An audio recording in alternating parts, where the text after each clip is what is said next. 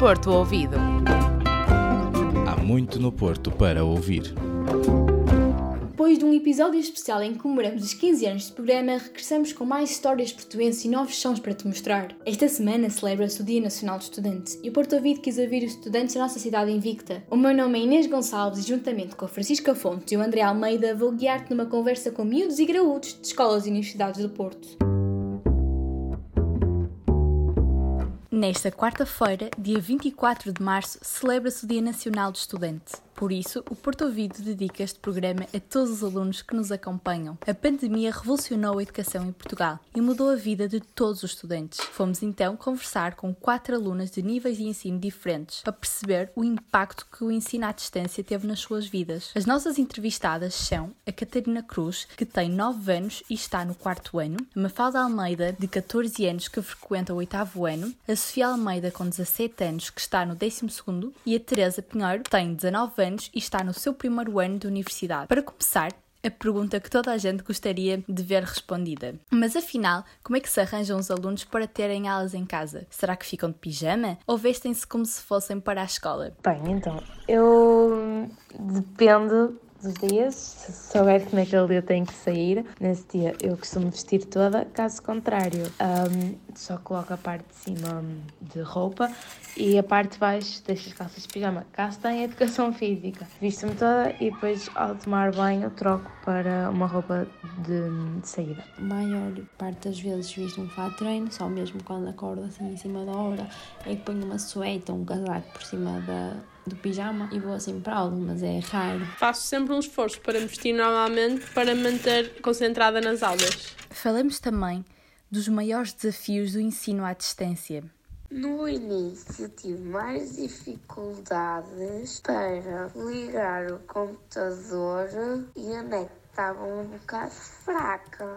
As maiores dificuldades com que os estudantes estão a parar nestas aulas online são os trabalhos estão a aumentar muito e os testes relativamente às aulas presenciais, com prazos muito mais curtos. Trabalhamos imenso nesses trabalhos e nós nem sabemos se as notas vão subir. Se subirem, só sobem praticamente um valor. Estou muito a perceber a matéria, tendo em conta que estamos em casa, temos muitas distrações, as nets nem sempre são as melhores. Uh, para não falar dos exames, que eu sinto que vamos ser prejudicados, não pelo governo, que eu acho que eles estão a tentar tudo, mas acabamos sempre por ser prejudicados. A minha maior dificuldade tem sido conseguir estar concentrada durante as aulas. Mas também há algumas vantagens, como por exemplo. A melhor parte foi de ver os colegas outra vez, que já não vi há muito tempo. Acho que a melhor coisa de ter aulas à distância foi ficarmos muito mais enriquecidos quanto a recursos onde fazer trabalhos e eu vou falar por experiência própria eu agora entendo muito mais de computadores do que entendia antigamente então acho que foi uma boa aprendizagem isso. A melhor parte das aulas online é sem dúvida poder dormir mais horas porque não precisamos sair de casa já que estamos na mesma conseguimos organizar melhor o tempo para fazer os imensos trabalhos que temos e organizar o nosso estudo para os testes. E das partes boas é que nós temos aulas assíncronas, logo reduz um pouco o tempo da aula. Não estamos tanto à frente do computador. A melhor parte do ensino à distância tem sido poder ligar o computador um minuto antes da aula começar e não ter de apanhar o metro ou o autocarro para ir para a faculdade. Por fim, conversamos sobre aquilo que as nossas entrevistadas sentem mais saudades. Eu senti mais saudades de estar na escola, que já não estava há muito tempo e queria ir outra vez para lá. O que eu senti mais saudades foi dos meus colegas e amigos e também do estar frente a frente com o professor e olhar para lá e ter os nossos colegas e, e podermos comunicar, esclarecer alguma dúvida. Acho que foi isso que eu senti mais saudades. Acho que toda a gente sente mais saudades são dos amigos, dos colegas de turma. Eu sinto muita falta do barulho da escola. Muita gente se queixa, mas é sempre aquele ambiente. Também sinto muita falta do convívio da hora de almoço, que era quando nós compartilhávamos as nossas vivências do fim de semana ou até da semana que nos tinha acontecido, porque já que durante as aulas não podemos falar desse tipo de conteúdo. Tenho saudades de estar com os meus amigos na faculdade. Quatro raparigas de idades e vivências distintas, mas todas com a mesma saudade de poderem conviver presencialmente com os seus colegas. Este último ano foi um derradeiro desafio para todos os estudantes. Celebremos então a resiliência e a força de vontade de todos os alunos portugueses. Feliz Dia Nacional do Estudante! Desta vez trazemos-te a rúbrica do Mundo para a Invicta. A nossa convidada é Isabela Franco, estudante de Ciências da Comunicação na Faculdade de Letras da Universidade do Porto. Fica desse lado para conhecer a sua história. Sejam bem-vindos a mais um Do Mundo para a Invicta, a rúbrica em que conhecemos melhor os alunos internacionais que escolheram o Porto como a sua casa académica. Hoje temos connosco a Isabela Teixeira, uma simpatia de pessoa vinda do Brasil, que está em Portugal há pouco mais de dois anos e que é estudante na Faculdade de Letras. Mas não há ninguém melhor para apresentar senão a própria. Olá, André. Estou muito feliz de estar aqui. Agradeço o convite. Eu me chamo Isabela Teixeira, tenho 27 anos, sou carioca e estou aqui há mais ou menos dois anos e meio com os meus familiares. Então, antes de mais nada, fala-nos um pouco sobre o que te trouxe a escolher o Porto. O que é que te fez vir para Ciências da Comunicação na FLUP? Então, o Porto, assim, ele me remete a uma cidade muito, muito hospitaleira, né? Assim, parece que é todo mundo da mesma família. Parece cidade pequena mesmo, sabe? E, e eu gosto muito dessa sensação. E por escolher a FLUP, é, acho que é uma faculdade que me remete à, à sensação de ser como cosmopolita, sabe? E eu agora, se eu te perguntasse uh, o que é que tu mais destacas desta experiência pela positiva e o que mais destacas pela negativa, o que é que tu me dizias? Bom, pela positiva, eu acho que tá me agregando muito, assim, conhecer essa cultura portuense, de, de além de ser é, acolhedora, hospitaleira, é muito rica, sabe, na, na sua história.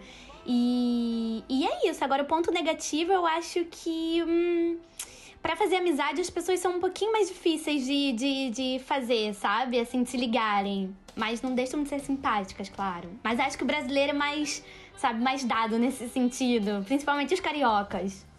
Olha, uma coisa que eu tenho muita curiosidade em saber. Como é que foi trocar o calor do Rio de Janeiro pelos outonos e invernos extremamente ventosos do Porto? Aliás, nós aqui até costumamos apelidar o vento de nortadas. Sim, principalmente aqui na Póvoa, não, mas é, foi muito difícil no início, eu confesso que foi assim, extremamente difícil.